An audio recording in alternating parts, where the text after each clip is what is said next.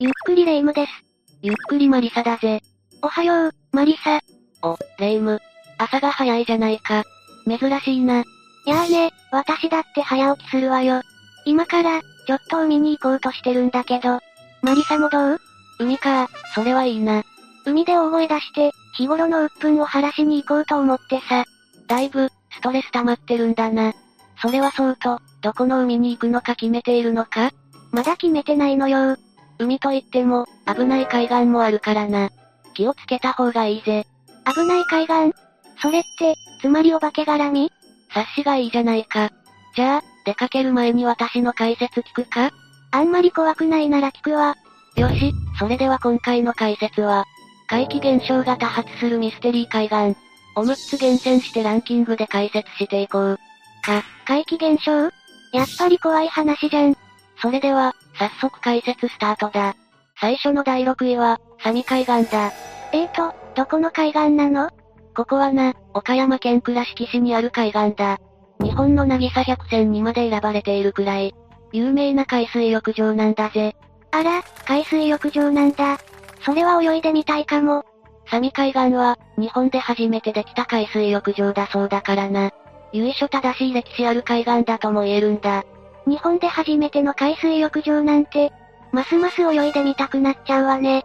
観光地としても有名なサミ海岸には、やはり多くの海水浴客や釣り人がひしめき合う場所だ。しかし、ちょっとした曰くつき海岸としても流しで渡っているんだ。ええあんまり言いたくないけど、それってお化けよねサミ海岸は昼間はそうでもないが、夜になると途端に雰囲気が恐ろしくなる。まあ、夜の海は怖いもんよ。それに、観光客は訪れるのに対して地元の人はあまり寄りつかないらしい。地元の人が来ないって、絶対何かあるじゃん。日が落ちていくと、みんな早々に家に帰っていくんだ。夜に何かが起こるのね。サミ海岸にまつわる話を紹介すると、歴史のあるサミ海岸では、あらゆる人間が命を落とした場所でな。その霊を供養するために、今日の書かれている小さな石が、無数のように海中に存在している、というものがある。ええ何それお経が書かれてるって、よっぽどの霊が潜んでいるってことおそらく、何かしらの理由があったことは想像できるな。絶対、恐ろしい理由でしょ。さらに、サミ海岸には白い無数の手が出てくる。なんて噂もあるんだ。いやー、それって、おいでおいでしてるってことじゃん。呼ばれてる自ら亡くなった者や事故で命を落とした者たちが、この世に未練を残したばかりに成仏できないのだろう。よく写真を撮ると、この白い手が映り込むそうだぜ。無理無理無理。さらに、一層怖さを増しているのが、この時代には珍しく残った公衆電話だ。あら、それは珍しいわね。でも、海岸に公衆電話って、やはり、この電話もまた危ないともっぱらの噂だ。どう危ないの公衆ボックスに入ると、数日後に事故で怪我をしたり、亡くなってしまったりしてしまうそうだぜ。うわうわうわ、そのため、地元の人たちが撤去を依頼したんだが、今度は作業員たちが呪われてしまって、結局、手つかずのままになってしまったそうなんだ。これじゃあ、地元の人たちがみんな近づこうとしないのも納得。昼間は大丈夫だと思うが、決して夜に訪れてはいけない。二度と帰ってこられなくなるからな。では続いて第5位、大崩れ海岸だ。いやー、名前からして、超怖いんですけど、ここは、静岡県焼津市にある海岸なんだが、名前からでもわかる通り、曰くだらけの海岸になる。やっぱり、大崩れ海岸は、断崖が恐ろしいスポットでな。周辺には廃道や廃墟といった不気味なスポットが多く立ち並んでいるんだ。断崖に廃墟。それは、かなり不気味ね。そして、もちろん心霊スポットでもある。想像はしていたけど怖いわね。一番有名な話が、黄色い車だ。黄色い車昔、その黄色い車が事故にあったとか、土砂崩れに巻き込まれたとかで、男女が亡くなってしまったんだ。その黄色い車を撤去しようとすると、機材トラブルが起こったり、作業員が体調を崩したりするなど、怪奇現象が勃発したそうだぜ。呪われてるわね、その車。それで、その黄色い車はどうなったの現在は、爆破されたため現存はしていないそうだ。それなら安心ね。しかし、他にもおかしな現象はあるんだ。深夜に、何者かのうめき声が聞こえたり、女性の幽霊を目撃したという情報まであるんだぜ。女性のお化け、これは、実際にタクシー運転手が体験したもので、大崩れ海岸から乗せた女性が実は幽霊だった、という話がある。幽霊どうも、その女性は2年前に事故で亡くなった人だったらしい。近くの寺で供養したら、現れなくなったそうだけどな。じゃあ、成仏したのね。大崩れ海岸では、その他にもたくさんの事故が起こっている。トンネルの落盤事故では、12名が亡くなり、昭和46年に起きた石部第五道門の崩落事故では、乗用車に乗っていた男性が命を落としているんだ。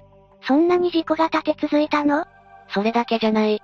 昭和23年には、台風が影響して、JR 東海道線の線路が崩落してしまっているぞ。その後は、廃トンネルになってしまったが、未だに崩落は続いているため、かなり危険な状態なんだ。お化けも怖いけど、崩落も怖いわね。心霊現象もあれば、崩落の危険性もあるという大崩れ海岸。ここへはむやみに近づかない方が賢明だぜ。やっぱり、名前の通り危険な海岸だったわ。続いて第4位、おたもい海岸だ。重たいお、た、も、い。何その名前おたもい海岸は、北海道小樽市にある海岸だ。おたもいというのは、アイヌ語で砂浜の入り江。という意味なんだぜ。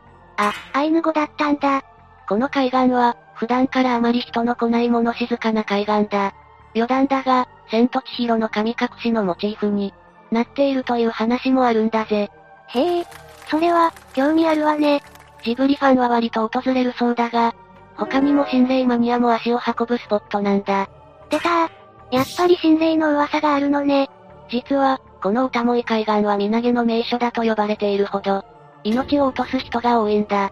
え、2011年、JR 北海道の元社長である中島直俊さんが、この海岸の沖合で遺体になって発見されているくらいだからな。ってことは、元社長さんは身投げしたってことここで起こる心霊現象は、やはり白い手が出てきて、手招きしてきたり、誰もいないのに人の声が聞こえたりするなど、不思議な現象が起こっているそうなんだ。成仏していないお化けが、わんさかいるってことね。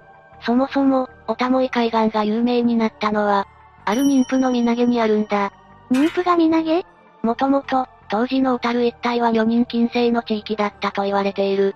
しかし、好きな男性との交際を反対された娘が、男性を追った航海の途中に、この女人禁制を破る失態を犯してしまうんだ。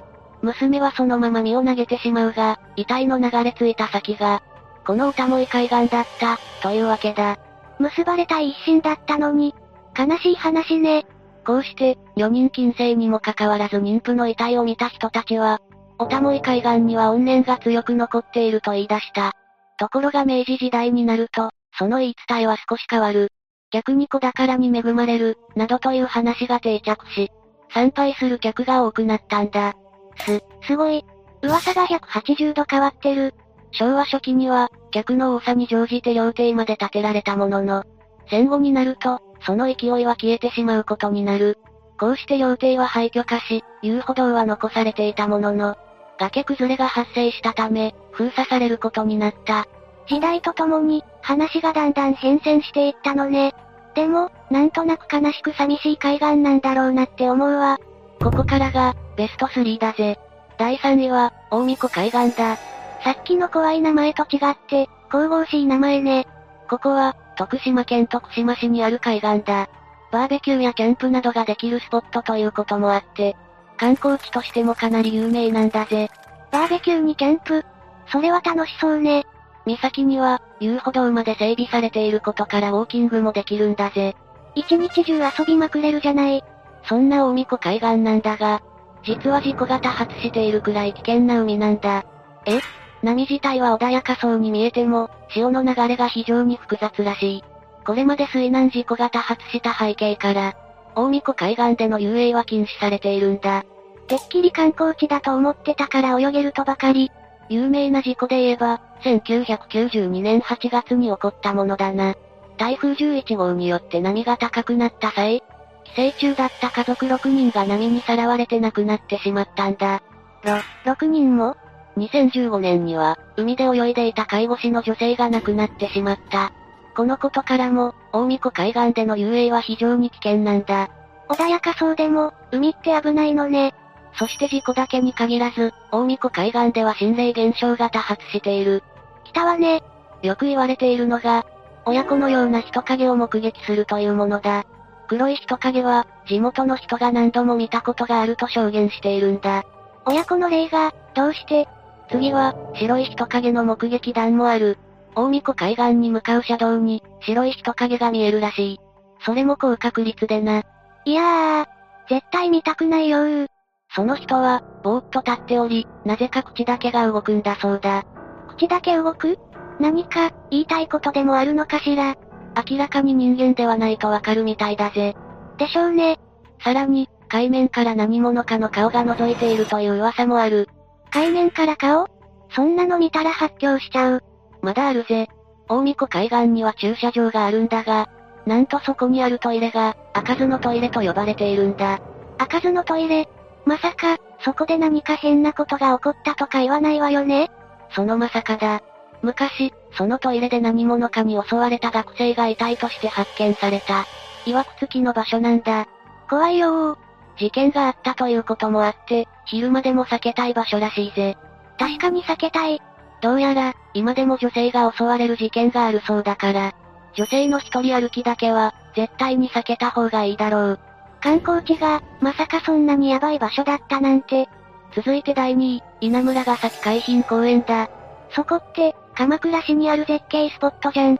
おう、知っていたか。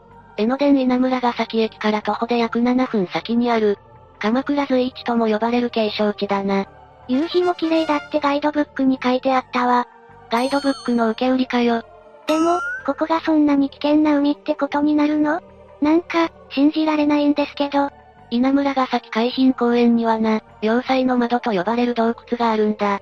洞窟それは断崖にあるんだが、この洞窟こそ心霊現象が起こる。曰く付きの洞窟なんだ。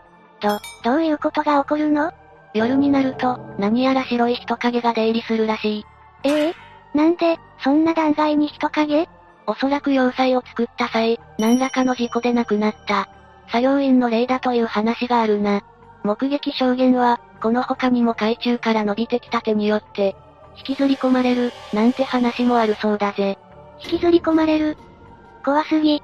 そういえば、要塞って戦争中に使う穴ってことよねああ、第二次世界大戦中、旧日本軍が使用していた副領基地だ。服用って、まさか、この稲村ヶ崎海浜公園では、あの神風特攻隊をやろうと、作戦を立てていた場所だったんだ。神風特攻隊それって、いわゆる人間兵器よね。よく知られているのは、爆弾を抱えたまま敵艦に突っ込むという、人間魚雷と称されたものだろう。そんなに恐ろしいことをやろうとしていたなんて、本当、考えただけで恐ろしい。作戦としては、海の中で待ち伏せをして、近づいてくる上陸用終艇に突撃するというやり方だったんだが、結局、本土決戦にはたどり着かなかったことによって、特攻攻撃は実行されなかったようだがな。そうだったのね。それでも、訓練中にかなりの兵士が命を落としているとも言われている。だからこの稲村ヶ崎海浜公園では、多くの魂が眠る場所ということで、心霊現象も後を絶たないと言われているんだろうな。そんな話を聞いたら、心霊現象がない方が不思議なくらいよ。心霊体験も奇妙なものがあってな。夜中、この近くを走っていた車が仮眠のために車を止めた時だ。窓を少しだけ開けた状態で寝ていると、何やら、カリカリ、カリカリ、という音が窓から聞こえてきたんだ。虫でも入ってきた、とかところがだ、気になった運転手が目を開けた瞬間、突如金縛りに襲われてしまう。金縛り何が起きたのかわからないまま、彼はなんとか首だけを動かせるようになった。首を右側に少し傾けた時だった。何体もあるであろう骸骨の大群が車の周りに張り付いていたんだ。ギャー。が、骸骨うカリカリという音は、骸骨が窓を開けようと指を入れていた音だった。こじ開けようとしていたんだ。運転手は、そのまま気絶してしまい、起きたら朝になっていた。そんな話もあるんだぜ。やばすぎて、絶句しちゃった。訪れる時は、深夜に一人で訪れないように気をつけてくれ。ラストの第1位は、城ヶ崎海岸だ。名前からは、そこまで怖い感じがしないけど。ここは、静岡県の伊豆にある有名な観光地なんだぜ。へえ、伊豆か。一度、行ってみたい場所なのよね。城ヶ崎海岸はな、よくサスペンスドラマのロケにも使われる場所だ。 2時間ドラマに出るってことは、見晴らしがいいのかしら。確かに、壮大な景色は圧巻だ。しかも、全長9キロあるピクニカルコースで楽しく散策できて、全長48メートルの角脇吊り橋でスリルを味わえる。いろんな楽しみ方ができるからな。吊り橋なんてあるんだ。吊り橋は、断崖絶壁に繋がっているから、落ちたらまず助からない危険なスポットだ。うわ。それじゃあここで身投げする人がいそうね。そうなんだ。この城ヶ崎海岸は、身投げの名所としても有名スポットなんだぜ。や、やっぱり。そして、心霊現象も相次いで目撃されている。身投げした人の霊が呼び込むのか、観光客がふらりと落ちてしまう事故もあるくらいだからな。そ、それって確実に引きずり込まれてるじゃない。 2009年10月には、男性2人が崖から約20メートル下の岩場へ転落。1人が搬送先で亡くなり、もう1人は心肺停止。2013年8月には、遊歩道脇を歩いていた男性が海に転落。やはり、こちらも亡くなっている。しかも、彼は海を覗き込んでいたと思ったら転落したらしい。じゃあ、誤って海に落ちた。やっぱりあの世に連れて行かれたってことかしら。もしかしたら、そうかもしれないな。近い話で、こんな体験談がある。グループで観光に訪れた中の一人がいきなり表変したらしい。表変それが起こったのは、吊り橋を渡り終えた時だった。いきなり、行かなきゃ、行かなきゃ、呼んでいる、とつぶやき始めたんだ。え、急にどうしたのかしら。しかも、その人はいきなり断崖絶壁から飛び降りようとしたそうだ。明らかに普通の精神状態ではなかったらしい。絶対、呼ばれてるじゃない。しかも、その人は女性だったんだが、飛び降りようと止めに入っても、すごい力で抵抗していたそうだ。明らかに取り憑かれているわね。それでも、仲間のうちの一人が彼女の方を叩くと、えどうしたのなどと我に返り、今までの行動がすっかり抜け落ちてしまっていたらしい。危険すぎるわね、城ヶ崎海岸。彼女は、憑依体質だったのかもしれないが、くれぐれも城ヶ崎海岸へ遊びに行く人は注意してほしいぜ。よし、解説は以上だぜ。絶景スポットの海でも、こんなに恐ろしい現象があるなんて、知らないで行ったら大変な目に遭うところだったわ。例の溜まり場になった場所へ行くと、やはり呼ばれるという話は多いからな。みんなの命を守るためにも、今回この6つの海岸を取り上げたぜ。ありがとう、マリサ。私、もう少しで引きずり込まれるところだったわ。霊イムは後先考えないで行動するからな。えへへ。